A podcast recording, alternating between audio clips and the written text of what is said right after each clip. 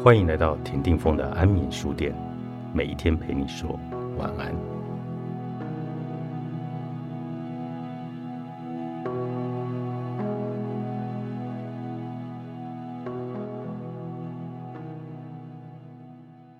在我们身旁，不难发现关系紧张的亲子、冷漠疏离的夫妻。细细观察，你就会发现，他们并非不爱彼此。而是各自用想要付出与接受爱的方式与对方互动，即使时常碰壁，也没有发现彼此的爱的表达语言无法沟通。若你曾在国外点餐，可能遇过雷同的经验：偷偷观察隔壁桌或前面点餐的客人，努力对比菜单，再用不流利的语言跟店员鸡同鸭讲，为的就是点到真正想吃的菜。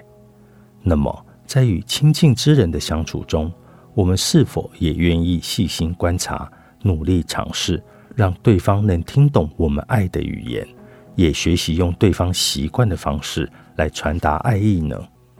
每一个人爱的语言都不相同，与其没头没脑的直问对方“你的爱的语言是什么”，不如仔细回想，对方在什么情境下会表达不满，并表示自己。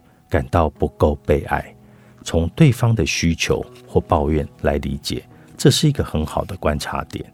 举例来说，若对方爱的语言是肯定的语言，你可能曾听他这么说：“你已经很久没有跟我说过我爱你了。”或是“你刚刚赞美那个谁很漂亮，那我呢？”若对方常说的是：“我累了一天回到家。”也没有一顿热腾腾的饭可以吃，或是家里每天都被弄得好乱，孩子的功课要看，洗碗槽里还有一堆碗盘，都没有人要帮我一下。那么，服务的行动是对方所需要爱的语言。若爱的语言是接收礼物的人，会在特殊节日或纪念日时，特别介意所爱之人是否有特别为自己预备礼物。若没有，就会显得十分落寞，甚至生气。需要精心时刻的人，则会在意对方是否有用心安排两人如何一起度过纪念日。即使一起去吃了一顿大餐，也有可能会说：“我要的不是吃昂贵的食物，我想要的是你好好的跟我说说话，一起散散步。”若你所爱的人会因为两人没有亲密接触，显得情绪低落或表达，我觉得你已经不爱我了。那么，身体的接触就是对方重要的爱的语言。请回想一下，对方常常为了什么事情感到不满呢？又常常有哪些抱怨呢？依据对方所表达出来的需求，你觉得属于对方的爱的语言是什么呢？人与人之间最难能可贵的是。就是我爱你，而你也爱我。